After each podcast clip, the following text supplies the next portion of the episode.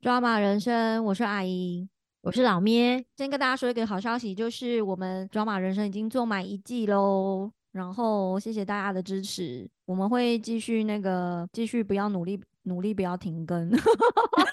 不要，你刚刚说不要努力，我刚刚说不要努力，这时候不小心说出了 什么事？嗯，我们你说嗯，我们会努会不要努力哦，努力。好了，我们会努力，就是每个礼拜都还是要更新，然后固定都是礼拜二更新。偶尔如果那个时间可以的话，或是我们突然想要加码，我们就是礼拜四也会来更新一下。所以大家就密切注意我们的 IG，也欢迎你那个把我们的 IG 跟节目分享给你的朋友，大家一起来看剧啊。对啊，刚好那个 Netflix 都上了两部剧，都是在讲选举的，一个是那个韩剧《造后者》，然后另外是台剧《造浪者》。我想说这是巧合。妈？一个造后，一个造浪，怎么这么刚好？他是本来那个名字就取好了吗？对啊，但是其实那个人选之人的预告片，我好像蛮早就看到了，所以可能就是刚好两个都同时吧。不然他其实预告，我记得好像几个月前我就看到《造浪者》已经在预告了，然后《造浪者》也有放到我们的片单里面哦。所以如果你看完《造后者》的人呢，你也可以去看一下那个《造浪者》这一部，也是好评不断，正在看。对呀，那我们就是下一集再来聊哈。那我们今天先来聊那个《造后者》，《造后者》好像是你先跟我讲的吧？我那天跟你说，哎，我我看了这一部，然后我觉得第一集就很好看，然后你就说，哎，这一部我也看了第一集。其实那个造后者，他我看到他在排行榜第一名的时候，我本来有点想要略过，就是他的那个预告片。我会觉得好像就是很像那种韩剧似曾相识的那种感觉，那个节奏，所以我本来加上他又是讲政治的，所以我本来是觉得还好，但是因为他好像真的蝉联很久，我想说到底是有多好看，然后刚好那时候我没有别的片单想要看，我就点一集来看，就看了第一集之后，我就觉得哎，就是有出乎我意料的那个节奏还蛮明快，然后感觉好像会是一部爽片这样子，就很喜欢看这种复仇的。对啊，然后刚好那个造后者，它里面的造后者指的就是那个金喜爱演的那个黄岛戏。你有看过他那个夫妇世界吗？哦，超好看的啊！它里面那个小三也很美。结果你是夸奖里面的小三很美，没有我意思，老婆放在哪里？我意思说他那一部也是他复仇，就是也让人家看得很爽快。因为以前的以前的那个正宫有的时候都被欺负的很惨，然后他那一部里面就是他就是一步一步的，就是拿到那个小孩子监护权啊，然后钱也拿到啊。然后就觉得看得很爽快，然后里面小三也漂亮，所以你觉得他那一部的爽快是他最后都有拿到他该拿到的这样子？当然啦，就是要这样啊。可是他在那一部，我也是觉得，我不知道为什么我是胃口被养坏了嘛。我就好像我看那个黑暗，是 啊，就像我看黑暗荣耀，只要看到前两集还没开始要复仇或是干嘛这种，就是很大快人心的复仇，我就会觉得现在到底是要多久才可以看到复仇？他在那个夫妇的世界里面，我也有这种感觉，就他前面也是铺很久，然后想说这个。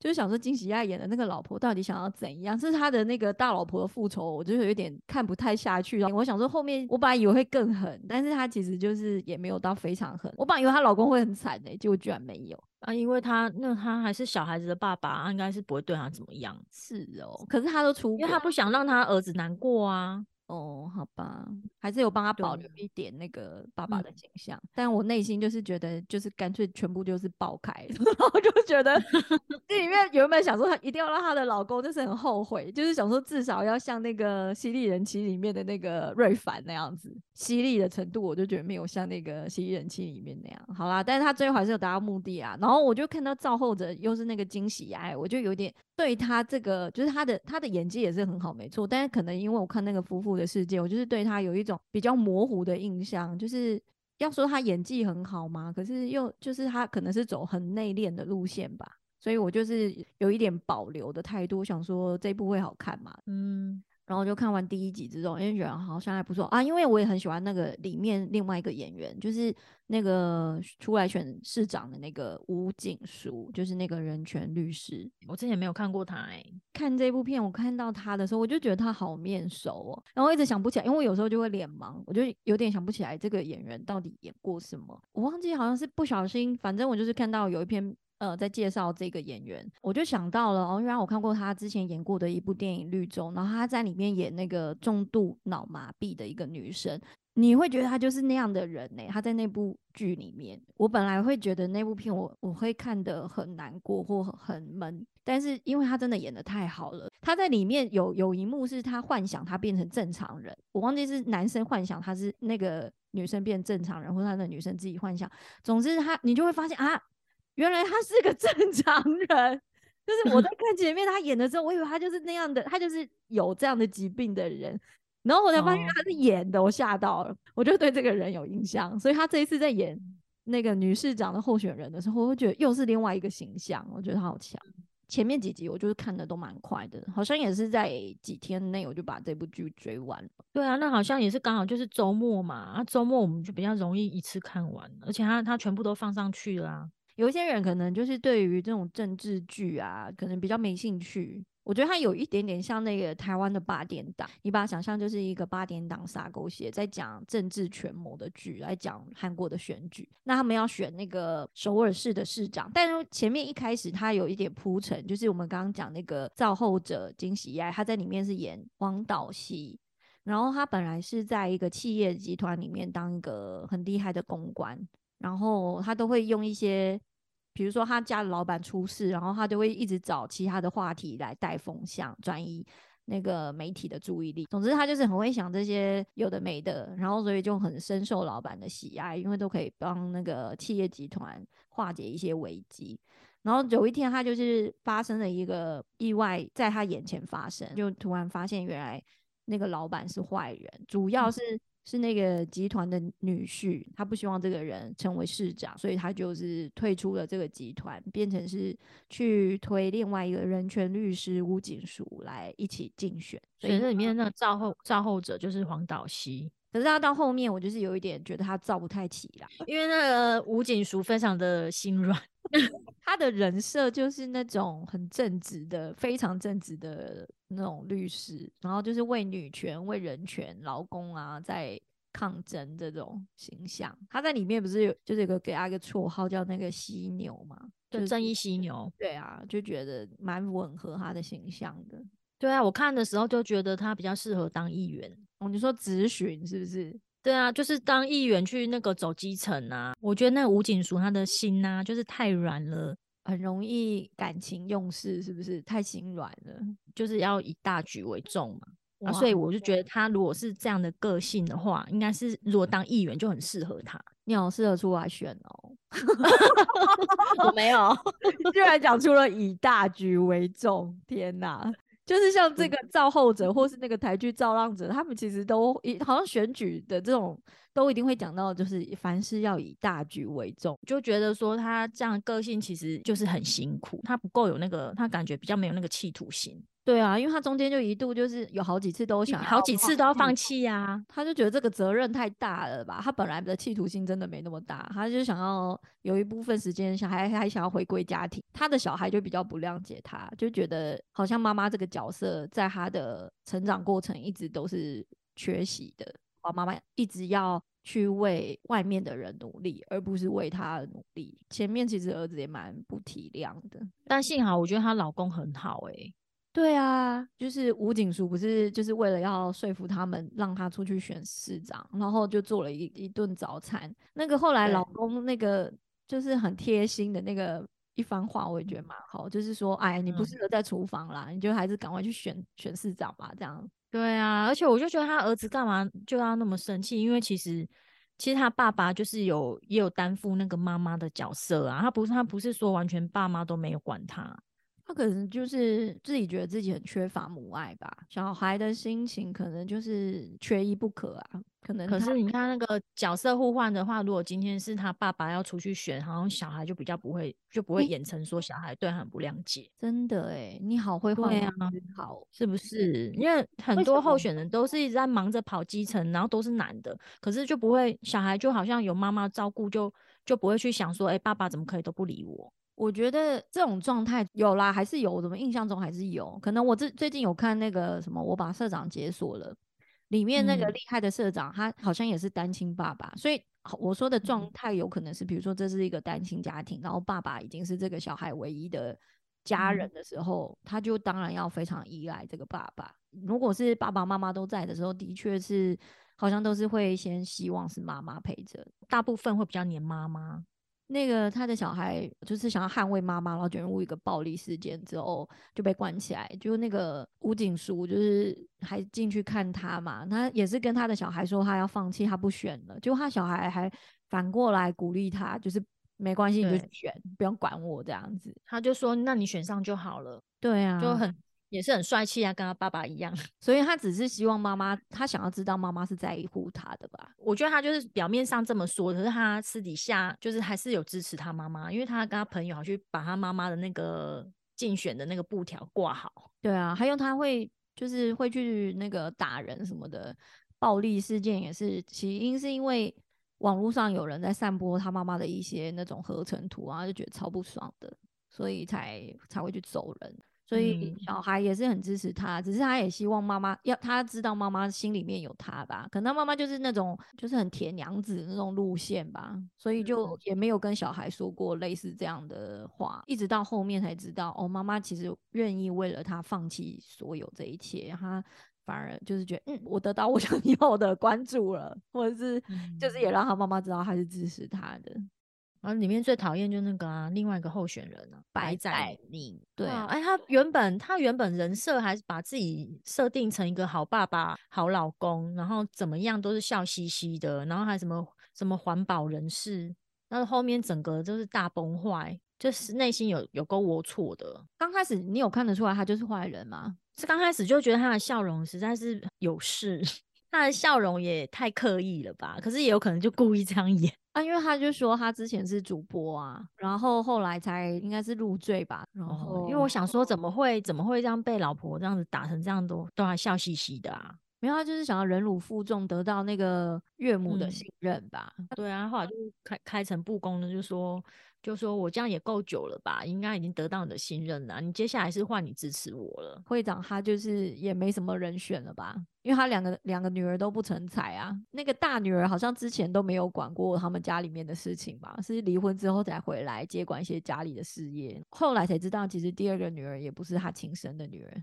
是她老公跟小三生的，把她带回来养。小女儿也是有一点那个歇斯底里，所以这两个都很可怕，不适合接管家里的大业。女婿看起来是聪明的啊，就是身段好像又够软又聪明，但到最后也是疯了啊！就后来没再管他，没再管会长。哦，对啊，就说他就跟会长说，就是只能让他选上啦，只有他选上才能保住集团啊，不然他们也跟着完蛋。对啊，所以他就在那边大开支票，就说什么。那个他们那个免税店的股份，全民都有份，这样子。想说可以这样子吗，这样这样是会选呢？哎，对耶，这样是会选呢。我那时候看就觉得怎么可能啊？这会选他们可以会选哦。他不是还要说什么只能什么多少钱以下的，不然就是变成会选的吗？说那个宣传小物不能不能超过多少啊？就是利益规避啊，或者是他如果都是集团的，应该更要切割。就他竟然就是 集团的资源来当牛肉这样子，都没有想到是会选啊。我只是觉得这也太扯了。没有啊，就会选呐，就想说他们他们那个选举的法律是可以这样子，这样也太夸张。就只要你撒钱就可以啦。就是这部剧。去那个政治角力里面，就是有一些觉得蛮扯的地方啊，比如说像你刚刚说这个贿选，还有一些这里面可以一直被自杀，一度觉得哎，现在是在看那个《黑暗荣耀》嘛，就是里面都会有这种，就是会嗯，因为因为害了他的选举之路，然后就被自杀。对啊，可是因为因为他们那个警察局里面也都有自己人啊，他们里面也是演说他们政商勾结啊，所以都有自己的人会把这个事情压下来啊，就最后都会朝那个自杀，哪那么多人要自杀？啊？我们有。聊到一个，就是他的 bug 是什么？卡尔啦，卡尔怎么了？卡尔就害死他爸爸，他居然到最后才知道啊！对啊，那不是新闻很好查吗？他自己到最后一集才知道，原来他就是害他爸爸自杀的那个凶手。卡尔他都经他已经都比他先知道说他呢就是他害死的那个人对啊，因为他在讲那个电台在讲那个什么世子的故事还是什么，然后他好像一直都有在查这个白载明的背景是什么，就是他你不会觉得有一个人突然走进来，他这边一直耍大牌，他到底以为他是谁啊？自以为是巨星，然后讲一些话之后又这样大摇大摆走出去，我想问大家在拽什么？说什么？嗯，就是他浮选过的人没有一个没有成功的啊，要对自己非常有信心啊。对啊，好扯哦！而且每次出来那个眼镜都要被跟衣服配一层套，我想是怎样？就是就很讨厌啊！那杀人不眨眼，就这种人呢、对，然后还每次就是开跑车，然后就是好像显得自己很有生活品味啊，我觉得好恶心哦。然后而且他就大辣辣的，就大辣辣这样子跑去跑，都已经人都被他害死，还跑去那边吊唁，要做什么啊？哎，对啊，为什么他本人去啊？因为那个会长虽然他送花，啊，你就花到就好了，那你还去那边悼念人家的那个爸爸什么？哎，你就是凶手啊！你还去那边，还是他就是想要看那个黄岛熙本人？这个剧里面就是说，那个坏人就是很很过分，就是怎样，他也不怕你知道的那种感觉。而且他露脸的那一趴，我还想说，黄岛熙，你竟然不知道？我本来有一度很生气，我想说，你居然不知道谁害死了你爸？然后没有，他就是因为他就是他出现了，然后他他伴随着那个花出现，所以他才觉得奇怪，他才觉得这个人是谁。冯信只是会长，就是他们那个集团人才知道这个人怎么怎么会是他代表集团过来，所以他才觉得怪怪的。但他是在那一场丧礼之后就知道是那个会长跟那个坏人弄死他爸的嘛？有啊，他他他他后来追不上，他就大哭啊。哦，对啊，就那几集我有点快快看不下去了，然后就觉得怎么那么弱、啊，就觉得他那几集一直被打，就是就是感觉一直被挨着打的感觉。然后他前面那个在集团里面的那个手段，感觉就是一直都很主导，就是他可以在媒体或者在对方呃受害者或者什么，在他们有动作前，他就已经想好要怎么做了。可是他反而在竞选的幕僚的时候，我觉得他那个反应突然就是没有那么敏锐，还是怎么的。他那个时候还不知道卡尔这个人，他那时候还不知道他们那边幕僚有派出这个很厉害的，然后他是到那个时候才知道，然后而且加上那个吴景书那时候有交代他说，就是不能用以前的手段。哦，好吧，不然如果他如果他没有这些限制他的话，其实我们就会看得比较爽，是不是？对啊，他后来就有跟他说，好，那就用就用你的方式啊，来打赢这一场选战啊。太正派就是会一直被人家抓到一些小把柄，然后就会放大，然后就就觉得没什么胜算，觉得这样好无聊。不是，而且韩以色这个也不能拿，他也不要用啊。其实我觉得用了无妨啊，因为就是替他伸冤，不是吗？他可能他说他为了怕他妈妈难过，对，就是他可能家人不知道那个黄以色有曾经酒店嗯打工这样子，所以他他可能不想要他被那个污名化吧。哎、我们忘记忘记一个人呢、就是其实这一场选举一开始是三个人要选，除了那个 除了吴景淑、白载明，其实还有一个女的哎、她叫徐敏婷，她是那个国民改革党的也是候选人，而且她是一个老将啊，绰号是那个什么人民公仆。他也是就是他的人设跟他跟他后来就整个也是崩坏，被揭发。原本其实那个吴景书他是无党籍，呃，以无党籍要参选，然后但因为他的那个票仓比较多，都是一些可能人权或是劳工团体比较基层的票仓，然后他就是希望可以拉拢更多的选民，所以黄岛西就跟他他的策略就是希望可以整合那个徐敏婷的票这样子。对啊，然后那个徐敏婷最后也是被他的前幕僚给用掉。到最后选到最后都失去理智，然后没有人性啊。他可能就是觉得他已经到达他的底线，他不想帮这种人复选了吧？感觉那个之前看到，感觉他有默默的叹气。就觉得我一起可以笑哦。这个剧里面呢、里面的女生被自杀嘛，然后她就是遇到那个职场性骚扰，感觉这个就是在韩国，应该台湾也是啦，因为我们现在也在看那个《造浪者》，也是有，就嗯是有存在一些职场性骚扰。我本来刚开始看到的时候，我还以为那个韩以瑟就是我以为他是主动的，结果没想到他是被迫的。这种职场性骚扰的事件就是真的很烦啊。然后那种企业公司都会有那种宣导说，诶，如果你遇到这种状态的时候，你就可以有一个申诉的专线。你知道有这种东西吗？有啊，我们以前也有发，就直接发一个小卡啊、对。那你觉得这嗯有、真的有人会去申诉吗？我觉得可能会有，但是有没有被解决，我不知道。对啊，我就觉得这个到底是，比如说像这样的单位是政府规定每个公司企业就是要有一个这样的单位来处理这样的事件吗？还是什么？就是性评委员会还是什么调查什么的之类的？然后我就想说，你真的会对内报告吗？那报告以后可以怎样？就是处理那个对你性骚扰的主管吗？或是同事吗？我觉得就是看谁看谁脸皮够厚啊，看那个人脸皮够不够厚。那个人，你说他都做坏事的人对，做坏事的人，然后可是我们看到好像都是都是那个人留着啊，走的都是的，就是被他侵犯到，然后还要走人。因为通常那种就是全是性侵或性交，就是讲说他在职场上的权利是相对来说比较大的，可能就是老板之类的，或是比你资深的同事，他才敢就是自以为，然后敢越过那个界限，即便不是语带强迫。因为通常这种模糊的点就是在于他有逼你嘛，他有用言语威胁你嘛。可是有时候那种威胁根本就是可能他没有讲出来，但是就有那种威胁感，然后会让比如说员工不光是女生，现在有很多职场性骚扰也有男生，所以就是男生也是受害者，所以就会让受害的人不知道要怎么反应，就是取决于是哎，我现在反应我就是要我就硬起来啊，我就是要把这件事揭发，然后就是跟他杠上。还是说算了，我就忍一下，他不要再对我这样，或我自己闪远一点。我觉得就是有的时候就会变成是这样的状态，所以好像是一开始感觉试探性的，然后这个人没有反应，他就觉得这个人很好欺负，然后就越来越夸张。对啊，我就觉得很贱嘞，因为像刚出社会的时候，那那时候就是。不知道那个社会险恶，然后你都会觉得每个前辈好像都是应该都是正派的人。好了，虽然就会讲出就完全没有想太多。比如说在跟主管讨论事情的时候，他居然可能我一个有一个地方讲错了，然后就表现说：“哎，你怎么连这都不知道？”然后就居然捏我的腰，哎，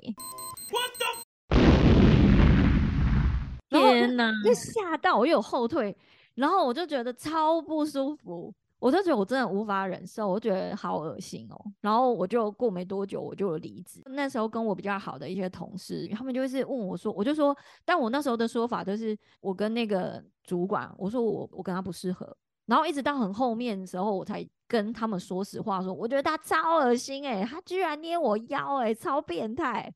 然后他们都觉得很不可思议。可是有一些人，如果是女生的话，她就是。可能比较有同理心，他就觉得超恶心嘞，你就是要就是说，那他们要注意之类的。然后或者是男生，有的就很白目，还会那边跟你开玩笑说，那就表示你很有姿色啊，他才会想捏你的腰啊。如果别人感觉不舒服，就是就不要随便去碰人家身体啊，很难吗？对啊，我觉得，我觉得他们就是故意，就是试探性的，然后就觉得吃豆腐啊这样子应该还好吧，他们。就是会这种事情的人，有一部有一些可能就是觉得哦，我就是吃个小豆腐而已，应该还好吧。他们就会觉得可能小女生也喜欢这样，靠 谁喜欢啊？谁喜欢啊？莫名其妙。我觉得是那个那个就是跟你长得怎样，是什么样的女生，或者是你是男是女没有关系。我觉得那就是对方的问题。就是不管你也不用去，比如说有些人检讨被害者说啊，你是不是就是穿穿的很暴露啊，露腰啊，或者穿太短啊，才会让人家会想要吃你豆腐？放屁！我跟你讲，我在第一间公司，呃，虽然说女生比较有同理心，但我也有遇到一个女生的前辈，她也很莫名其妙。她就说你就是短裤穿太短呐，有事吗？我就很热，我穿短裤不行吗？我又没有要去见客户。我们的那个行业来讲，平常其实就是你想穿怎样就可以穿怎样，没有那么不是那种穿制服的行业。所以我就那你可以隔天就穿比基尼去啊。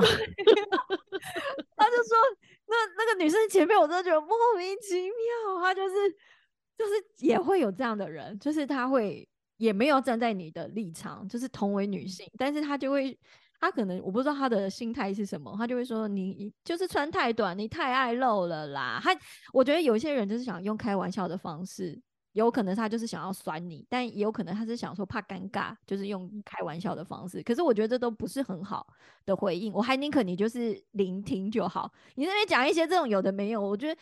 真的被侵犯的人听到这些，并不会觉得比较好受啊，就会觉得你这个玩笑又不好笑。我的身体已经被摸了，我就觉得很不舒服。然后你现在想要用这种开玩笑的方式让我觉得比较不尴尬，其实我还是觉得并没有，就是会开这种玩笑，或者是说你穿的太露的这种人，我真的觉得很，他就是第二个加害者。对啊，所以如果遇到这个事的时候要怎么办？当下可能都是想，就是有点吓到吧，因为那个就是一瞬间。对，就是会吓到，然后很多时候就是这个人的形象跟你原本以为的是不一样的。像这种被害者的状态，有一部分，比如说电影或是影集里面，其实他会演有一段时间，他脑筋是一片空白的，因为他正在思思索，就是正在思考，诶，现在到底是发生什么事？然后这个人为什么会有这个动作？他感觉不是这样的人，还是比如说，如果是在一些应酬的场合，会想说他是因为喝酒吗？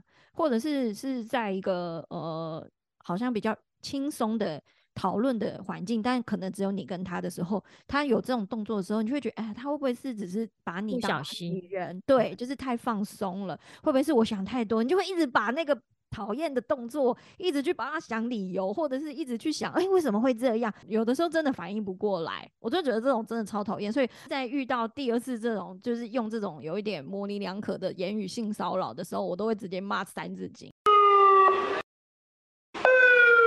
然后他就会愣住吗？换他愣住？对我就会说，他们就会吓到，他们就会觉得。倒胃口很好哦，教大家哦，就骂脏话就你就是骂脏话。如果你只是那种资深的同事啊，或者是这种就是还算是同事辈的，我觉得你就是用刚刚那种就是骂脏话的方式，然后吓跑他们。主管，我觉得这个就很难。我觉得主管就是要收集证据。你觉得最后还是会自己就离职吧。就是说，即使你要走，还是要让大家知道这件事情，不要让它好过。或是这个。啊，桌上的笔拿出来。对啊，笔很好用哦，不要忘了。所以我臭脸可能就是有发挥保护作用，就是让人家不敢轻易的 靠近你。还有什么？哦，他们韩国的候选人都会跳那个，就是韩国他，我本来中间一度看到那个吴景书在那边有跳那个选举的舞的时候，我也是有点出戏。我想说，你前一秒就是很。认真的在讲你的证件，然后下一秒跟你的那个副选员在一起跳 MV 的时候，就是那个形象很跳痛。我本来想说，好像他们选举都是走这种路线哦。我觉得不需要啊，因为不然这个如果说像我这种有肢体障碍的人这样跳，我也尴尬，啊，然后别人看也不一定舒服。但我是说，如果你是选民，你看到你的，比如说候选人在那边跳这个，你觉得是有帮助你对他的什么吗？不会耶，我还是一样看我，我是喜欢他的哪个部分啊？他可能是想展现自己很亲民啊，或是很懂年轻人这种感觉吧，跟年轻人站在一起啊。其实台湾的候选人之前好像我有看过，也是会，就是比如说找人来编舞，然后他就是跳一支什么样的舞。可是我都觉得，就是我们我们是选民，但是我们也不不是看重点，不是看这个，所以没有感觉，反而会觉得很扣分。就会觉得嗯，就觉得很刻意啊，对啊，就觉得你是就是正常，我们看到可能会觉得你在作秀啊，跳这要干嘛？觉得没不用的，不用勉强。对啊，就认认真真的讲你的证件啊，跟你的专业有关系的事情。然后近距离是还有很多方式啊，就不一定要跳这个舞。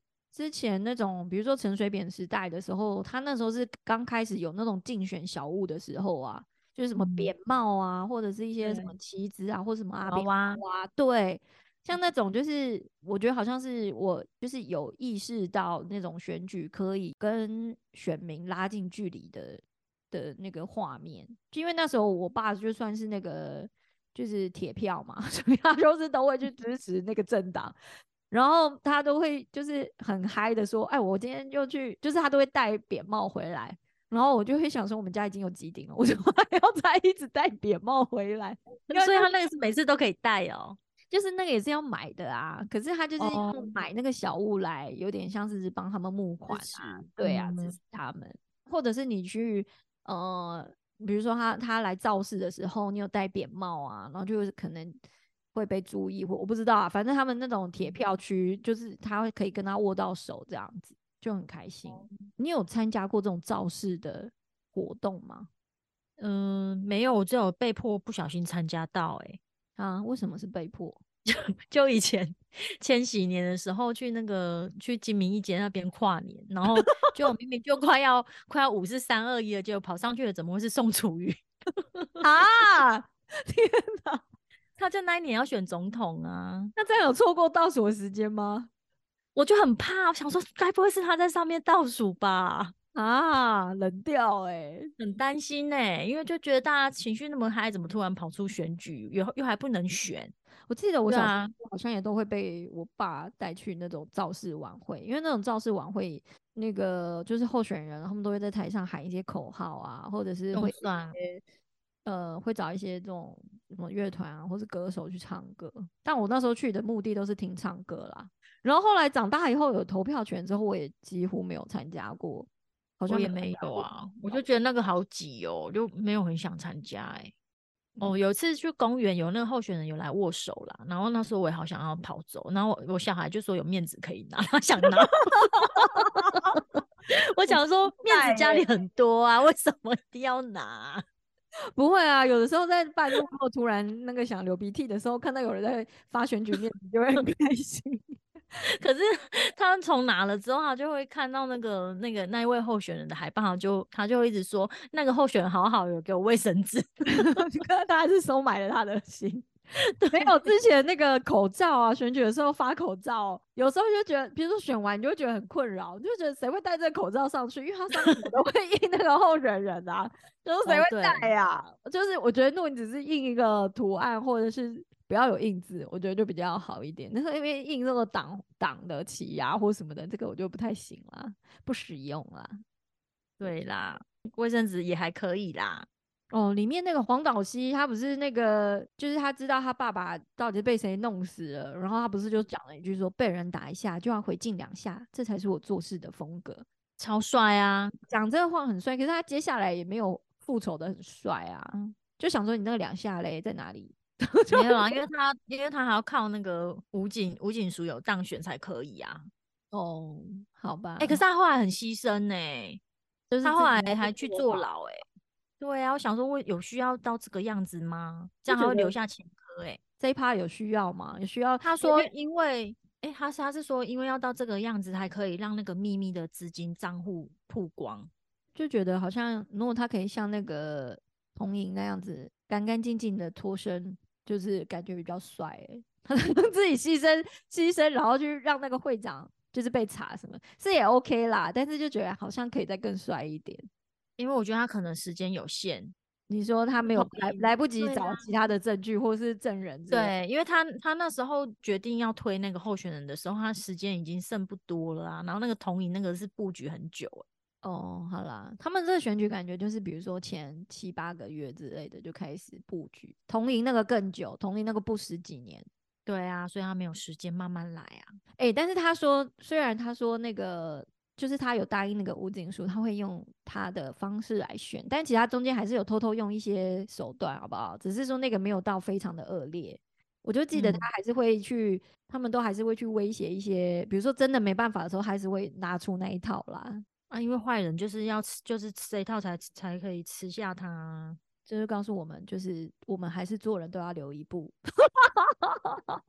对啦，是做人善良还是要有点锋芒。虽然这本书我也没有看过，但是这本书就是曾经蝉联很久的排行榜，所以意思就是做人都还是要留一手啦。你就是那个很善良，不要去害人，没有错。但是你还是要帮自己留一步，这样。好嘞，讲完嘞。对啊，讲完了哎，所以我觉得还是来练一下脏话啦。结论就是练一下脏话，是不是？练一下脏话，练一下怎么骂人比较爽快啊？就是上次那个那个跟那个童莹学的嘛。对啊，就是有些人是骂人不带脏字，但是有的时候其实骂脏话也是可以先吓一下对方这样子。对，先让他先打断他的思绪。对啊，不然就是骂一个字。现在是怎样啊？要吵架是不是？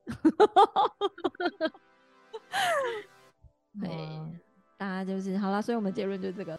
觉得看就看这部剧的感觉，就是说那个说，哎，他他有打破那个性别啦，因为他像他是个造后者，他这个名字听起来就是很明显就知道说，哦，他要塑造一个那个女性出来做什么重要重大的事情。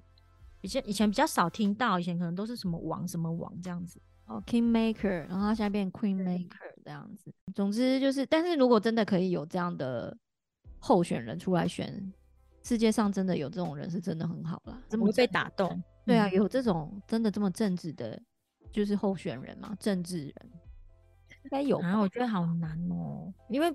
我觉得那个最就是真的是幕僚才是最了解他的，啊，呈呈现出来的形象，为了让他选上，一定都是好的啊。但应该就是像我们聊那么多剧啊、电影，其实都有讲到一个观点，就是说没有好人是绝对的好，也没有坏人是绝对的坏。然后对啊，因为人本来就是这样啊。对啊，然后比如说像你说那个吴景书，他就是一个很正派、很正义的人，可是他的缺点就是很心软，所以好像就是他可能心软也会变成是他的一个，就是可能变成是他致命伤或什么，或是他有一天也会因为要改改了这个缺点，然后就变得呃冷漠一点之类，所以这有可能。我说在真实的世界里面啊，所以好像就只能用比较级的吧，就是比较不烂。谁比较对 没那么烂？谁是为了大局着想？就是他可能还是会要有一些妥协。他觉得真正重要的要改革的东西还是有做到。嗯，可是里面那个白展明是把大家当笨蛋吗？对啊，拜托，有钱就好了。这样呢，你之后还是会把我们要回去啊？你又不是会一直当下去。他就是就是也有一部分是在讲说选举的时候，那候选人都会骗选票啊，就是会一直骗大家说有钱大家赚啊。对，只是他后面就是演的很夸张了，直接贿选了。他不是说给一个愿景，他是直接说，如果他选上，他就是直接跟大家分享他的股份。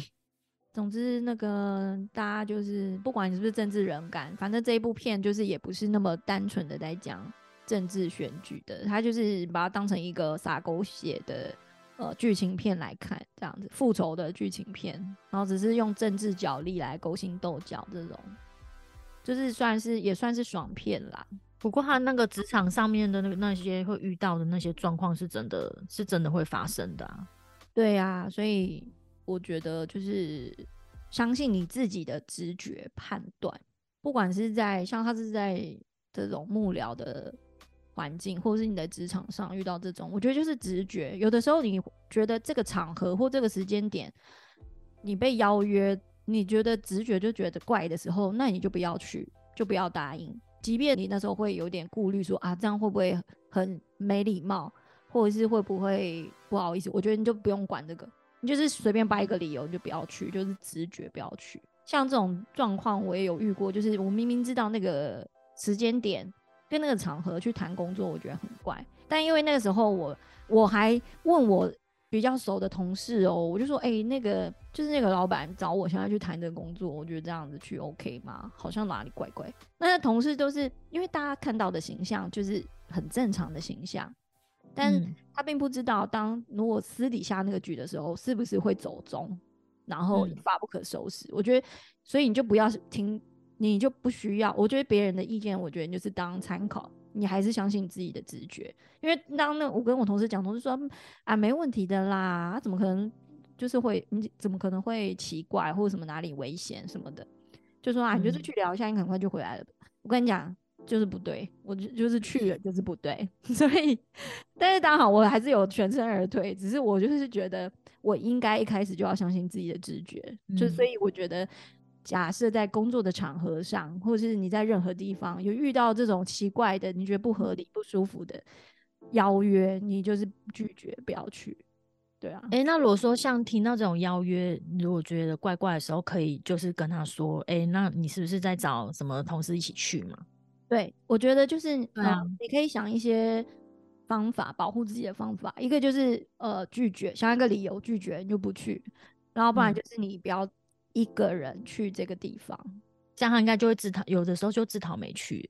对啊，就会觉得你也不上道。但是这种当然后面衍生的问题，我们你就是差不多要警觉啊，因为当你没有顺他意的时候，你可能之后在工作上就会开始被刁难，或者就开始不顺利。所以你当开始觉得这个人是双面人的时候，或者是你觉得还好，是自从你不去之后，好像就是呃，就是觉得工作上很。有可能有被刁难，或是怎样？那我觉得这就是一个 sign，那就表示你不能再待在这，不适合这个环境了。不用勉强，好啦。世界上不是只有一个地方可以工作，或是你只能待在这，就不需要这样委屈啊。对啊，对啊，好啊。然后你你刚刚还有说啊，那个嗯，去学一下脏话，不是啊，去学一下怎么骂人。对啊，可是我觉得学一下脏话也好啊。对啦，要不然会都只是被人家骂脏话也不爽。有时候就是一个亏啦，就但是你骂完之后，你就是要想着说，如就是看状况，骂完那个亏，如果就算是赢了，但是你要马上想一下，好，接下来那个要怎么来处理后面的事情。对，就是心里要有个底哦。我觉得看完这一部，让接着看那个台湾的《造浪者》，然后就可以同时看一下韩国跟台湾有什么不一样。对啊，不过《造浪者》它的性质，我觉得它比较。呃重点比较不是那个勾心斗角，它比较像偏职人剧啦，让你知道这个政治幕僚他们的一些工作，也是会有一些我们刚刚说到的呃社会的状况，或是你在职场上遇到的问题，它也会有。而且我觉得看那个，但这等下一集我们会再深聊。但就是我觉得看《造浪者》很好的一点是，你可以学到很多大人世界的把诺。嗯，就是因为有很多状况，你不知道，比如说大人吵架之后还可以和解，装没事，然后要怎么放下身段。我觉得在那个《造浪者》里面，你可以看到很多这种。所以对我来说，看这部片的收获是这个。对啊，我正在看呢。对啊，我们就期待那个下一次录那个造录造浪者。对哦，好啊，那希望大家就是不要忘了帮我们的 podcast 留言，然后留个五星评价，这样子我们才可以就是被更多人看见还有听见，然后分享给你的朋友。IG 上有时候会有那个小短片啊，然后或者是有那个线动可以做互动，也欢迎非常欢迎留言。对呀，只要你有留言，那个老咩跟阿龙都会，就是阿言我都会回你的 热情回应。对啊，或是大家对我们已经满一季了，有什么话想跟我们说，也可以就是私讯我们，让我们知道你就是很喜欢我们节目啊，或者你想要听我们聊什么剧这样子。哦，对啦，像像那个有一些呃会会持续听我们节目的人，就是会会主动告知我们最近有什么剧。对呀。像那个重启人生的番外篇，谢谢忠实听众告诉我们已经有新的这个番外篇。哎，好，我忘记是不是新，反正他就是告诉我有这个，然后要我们赶快去看哦，赶快跟上好吗？然后我就知道，说哎，因为我本来想要休息两个礼拜，庆祝我们已经做满一季了，然后后来又被督促了，那我们就赶快就是再来那个，就是不要休息，继续跟大家分享。嗯，好啊，非常谢谢大家。好哦，继续支持我们，先这样，拜拜，拜拜。